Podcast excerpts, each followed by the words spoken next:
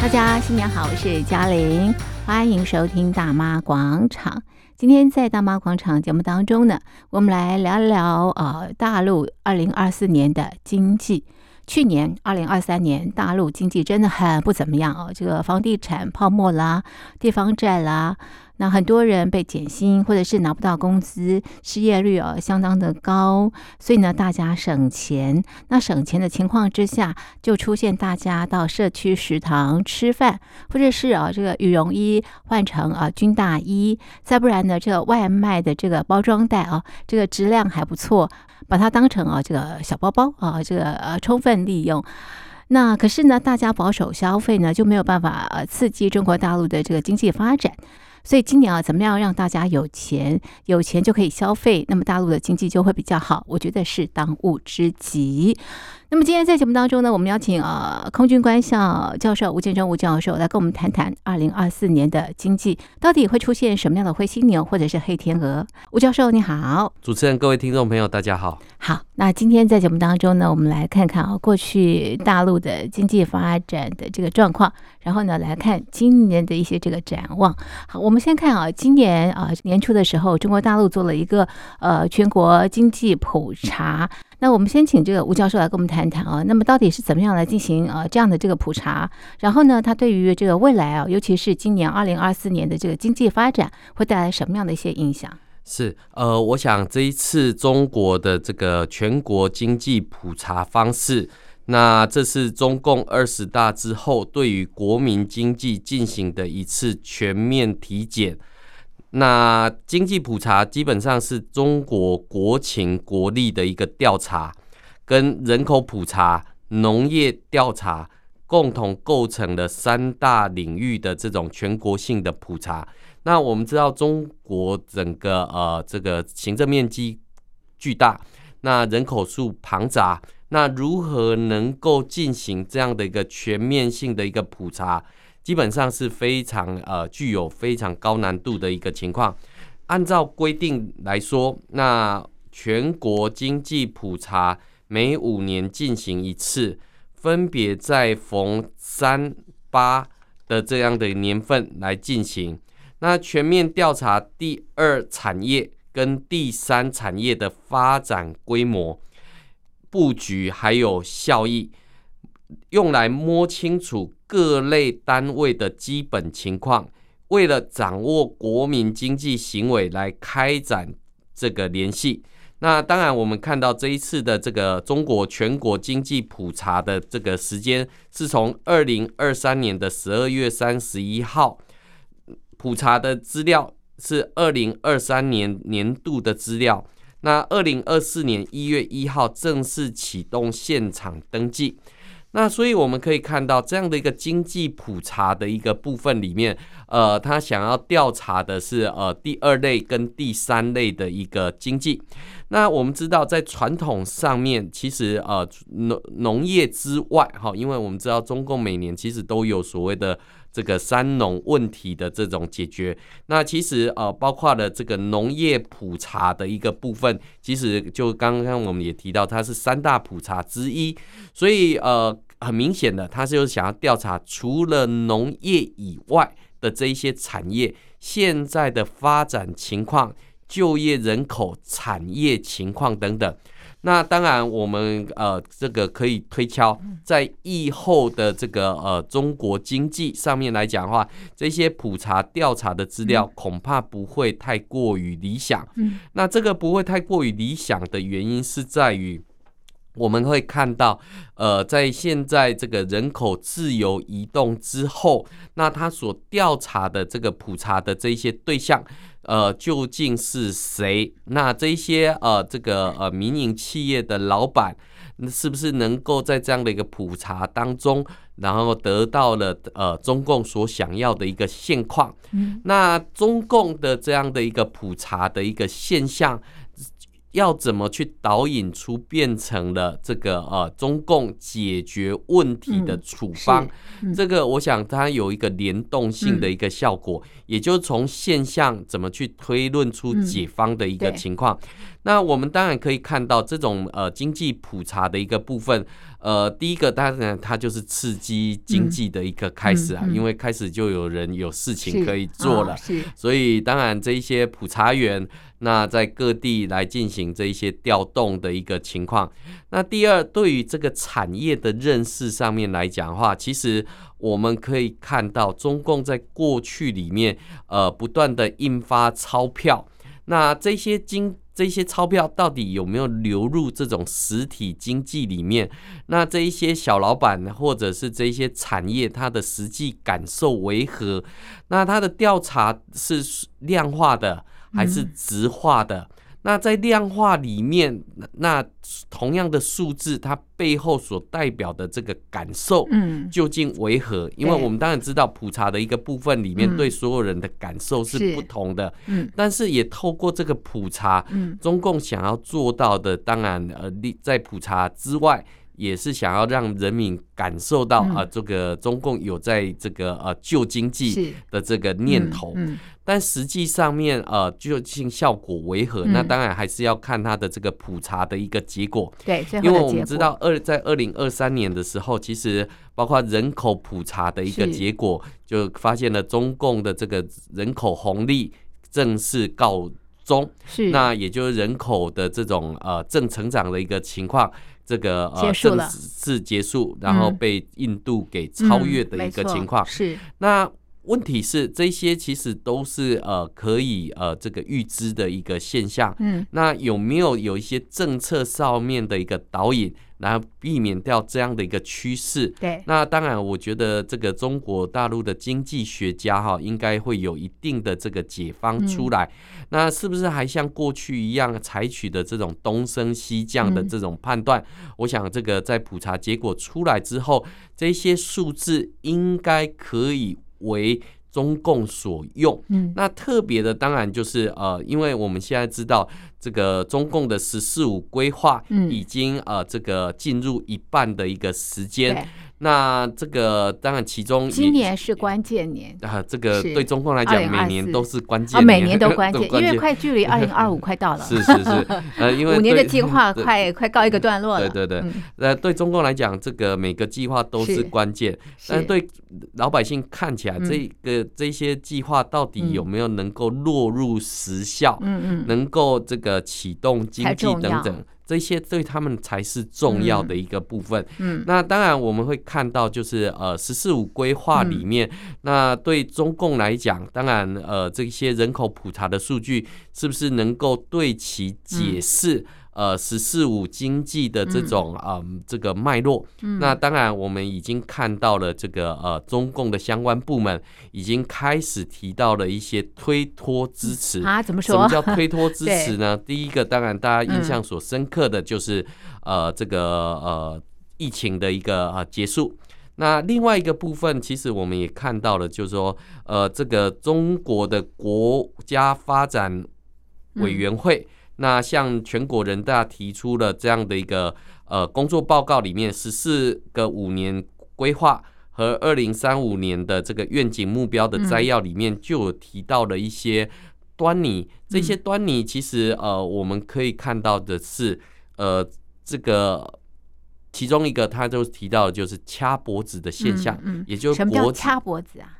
国际之间对中共的这一些科技发展进行了掐脖子的现象，也就是说，中共经济本来应该要很好的，但是因为外界哈对它实施压制，对它实施卡脖子的战略，所以掐住了，所以才导致它的这个呃经济发展的不理想。好，那我们看到这个已经在其中报告的时候，先打了这样的一个预防针。是是。那我我们呃。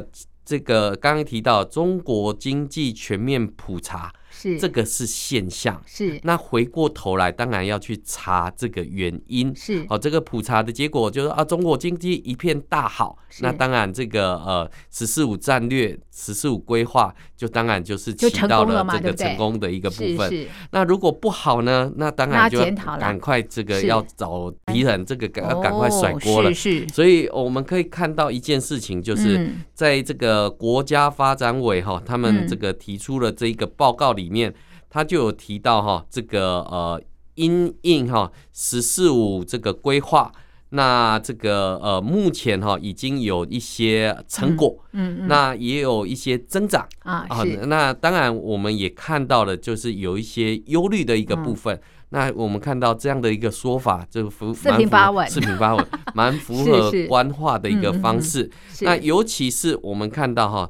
这个呃，他有提到，在报告指出，“十四五”规划纲要明确的二十项主要指标当中，嗯，GDP 增长等十六项指标基本符合这个呃或快于预预期，单位的 GDP 能量这个消耗降低的四项指标相对应之后，也就是说，翻翻成白话文就是。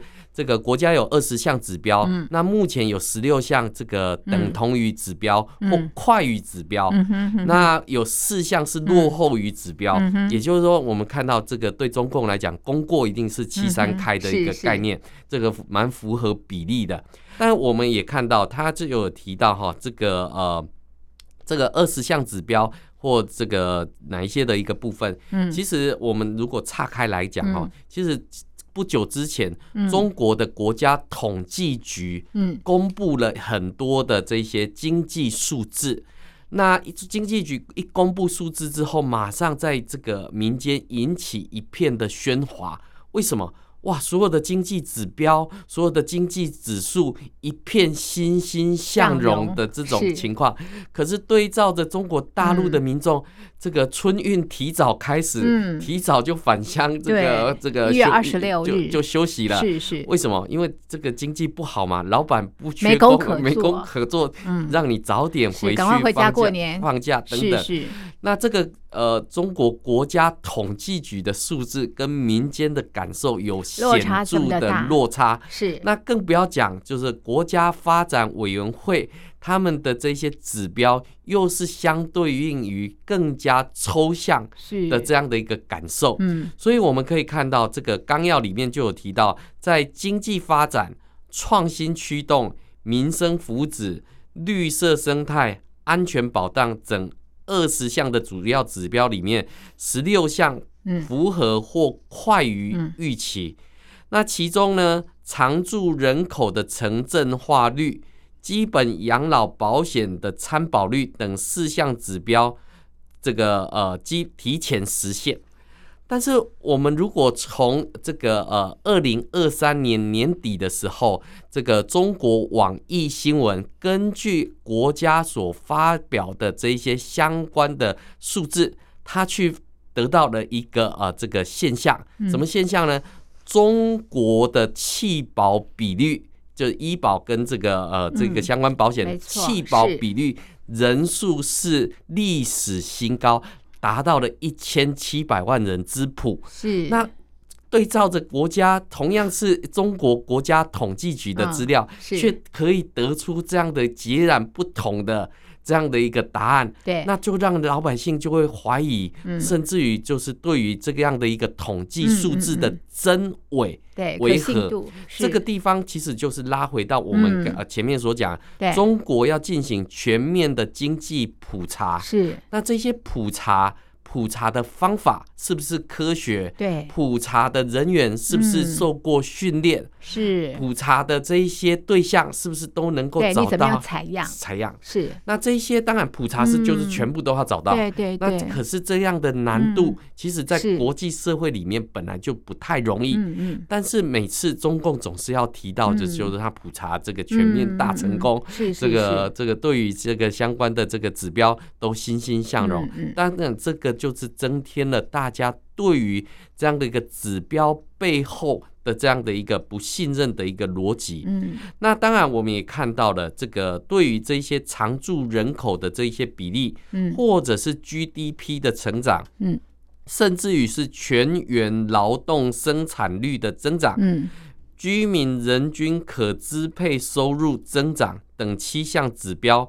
符合预期。嗯，那我不晓得是不是他指标定的太低，还是呃怎么样的都符合，都符合，基本符合，是因为这么容易达到。这个。因为我们看到，如果按照习近平在这个 呃面对中国大陆民众所提所言，嗯，中国已经全面脱贫，嗯，那这个脱贫之后的指标，嗯，还是符合这样的一个指标，嗯，还是呃有做进一步的去做提升。那当然，这个统计数字，嗯，还有数学的这些归纳统计，在统计方法上面不同的时候，所得出来的结果。当然也会不同，没错。那我们当然可以看到，有许多的这个老百姓，对，当然是选择相信中共所言，但是自己本身的这种体悟，还有自己的这种收入所得。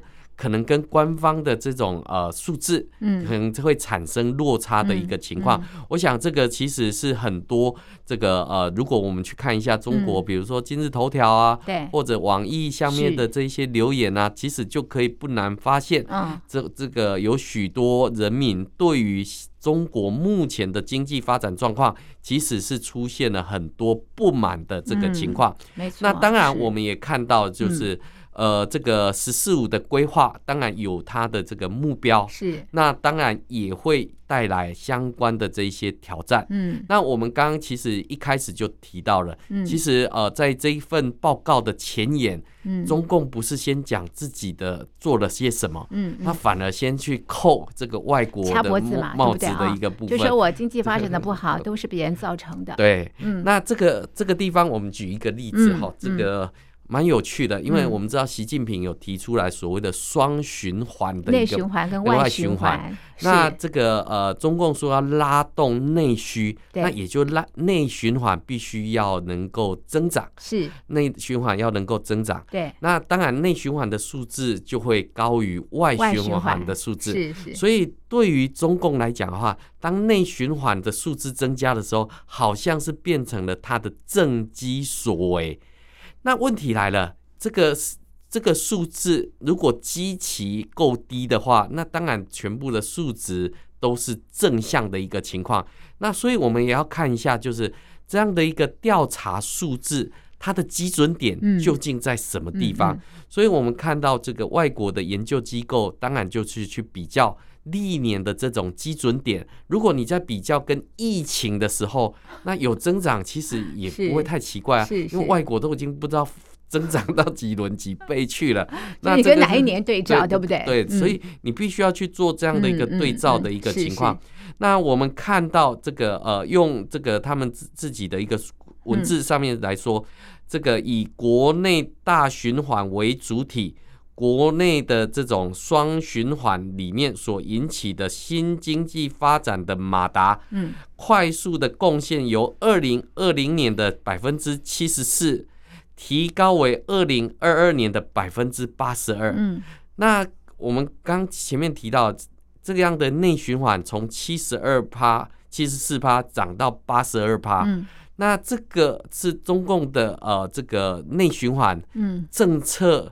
这个呃，这个有效，还是因为被这个卡脖子之后的不得不然？嗯，嗯，这个我想，这个呃，听众朋友可以去去进一步的去做思考。是是。那当然，到底这个强大的这个中国国内市场。嗯对于全球资源的这种呃这个引力，嗯，到底是什么样的一个情况？吸引力到底是怎么情况？对，那我们当然会去呃再进一步的来查看。不过我们可以看到，在这一份报告里面还是有提到哈，近年来中国居民消费占比有所下降，嗯，居民消费的主要跟居民可支配所得、公共服务。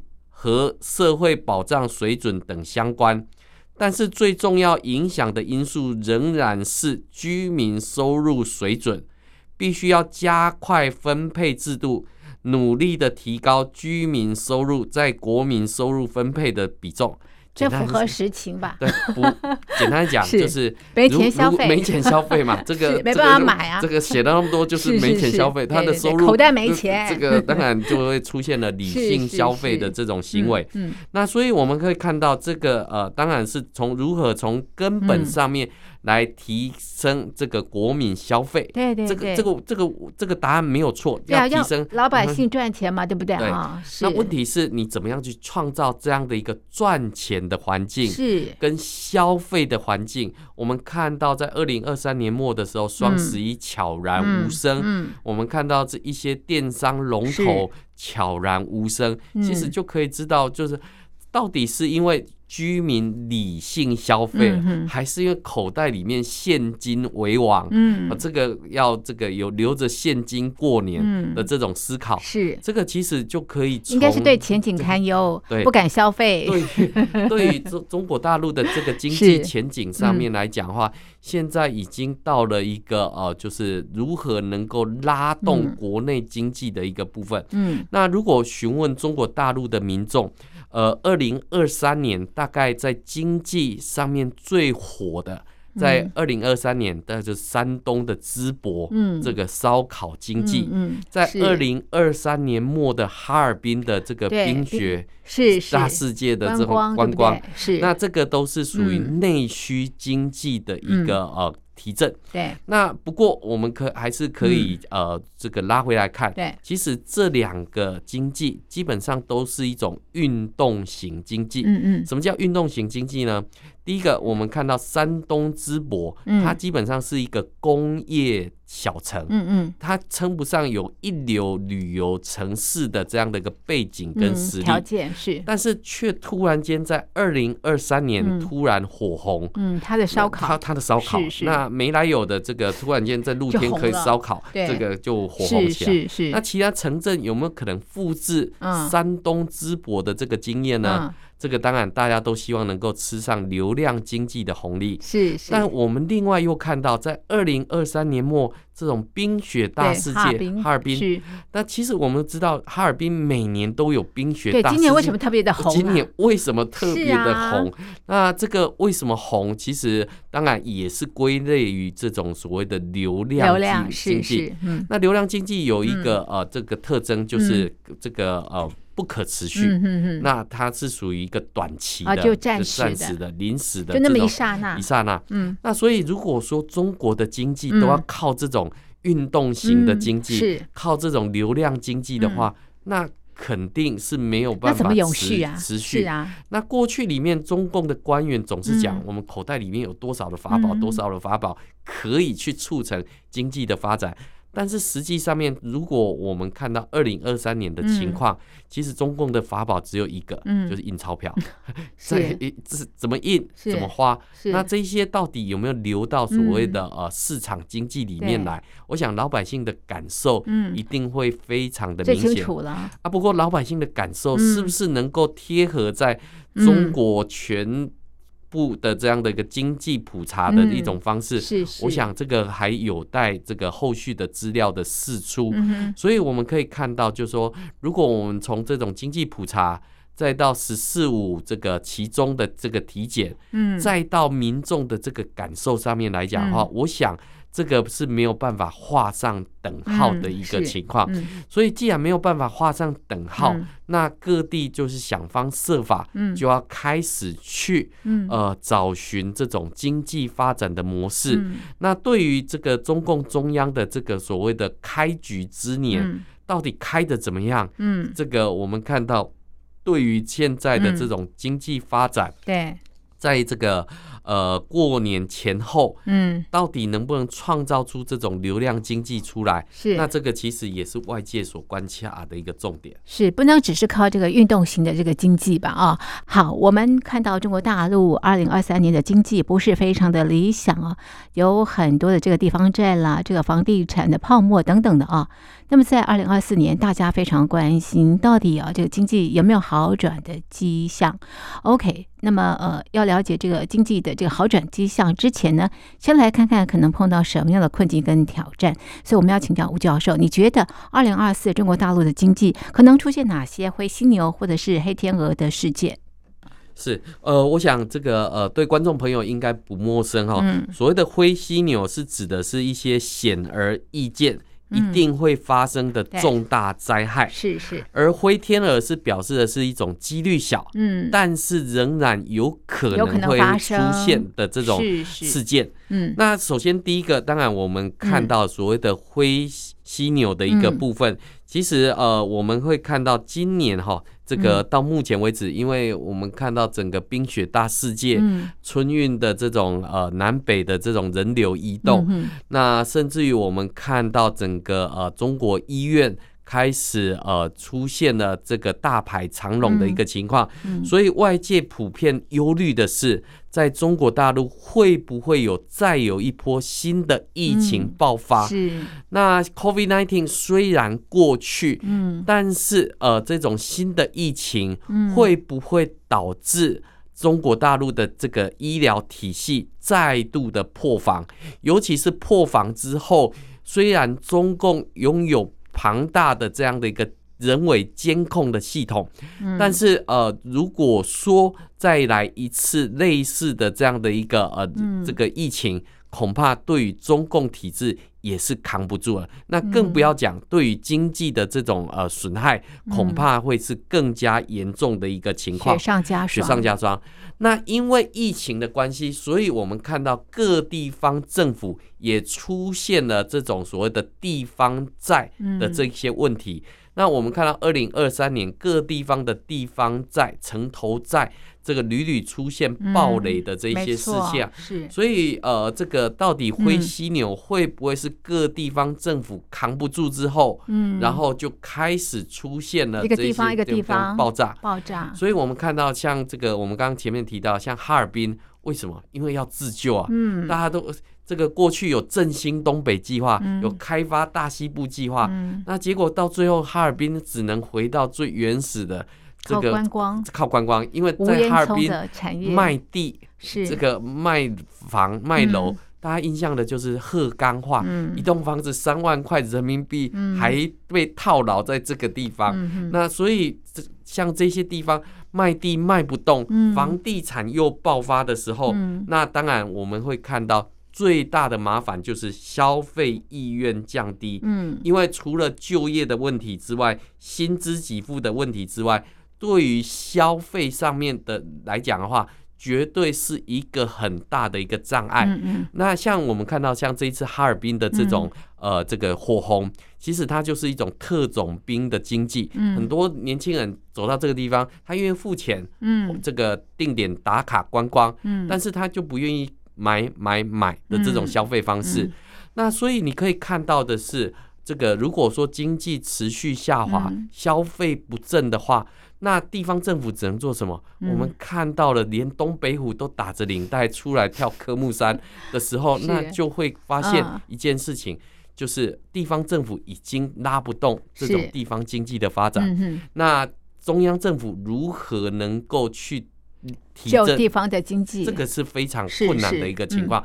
那这些都是我们看到许多经济学家，嗯，还有很多的这一些呃。这个市场或者是股票专家，他们都已经提出来的这一些警醒，嗯，这些灰犀牛的事件是已经这个呃历历在目。那问题是要怎么去做这样的一个解决？那这些都还是呃这个问题已经被看见，但是我们也不能去排除，还是有一些这个灰天鹅的这一些事件，黑天鹅的这一些事件，嗯，而这些黑天鹅里面，其实我们可以看到。在这个房地产不振，哦，房地产不振，房地产大概在中国大概二零二零年之后就陆续的暴雷，不管是恒大或者是碧桂园等等。那到现在为止，其实呃，中国大陆的民众还款意愿不大，大，那甚至于对于呃这个。中共政府所提出来的这一些旧楼盘的方式，也都兴趣缺缺。这兴趣缺缺，当然包括了许多的不良建商，还有地方政府的跳票等等。那对于这些人的消费信心是不足的样态。所以这个呃，会不会再有一波的这种呃这种？呃房地产的这种暴雷的这种情况。那当然，我们可以看到，在中共官场政治上面，嗯、我们看到在二零二三年有所谓的外交部长秦刚这个失踪，嗯，或者是这个火箭军的这种、嗯、国防部长李尚福也失踪，然后换上新任的国防部长董军等等。对，那这一些其实呃，都让大家在问。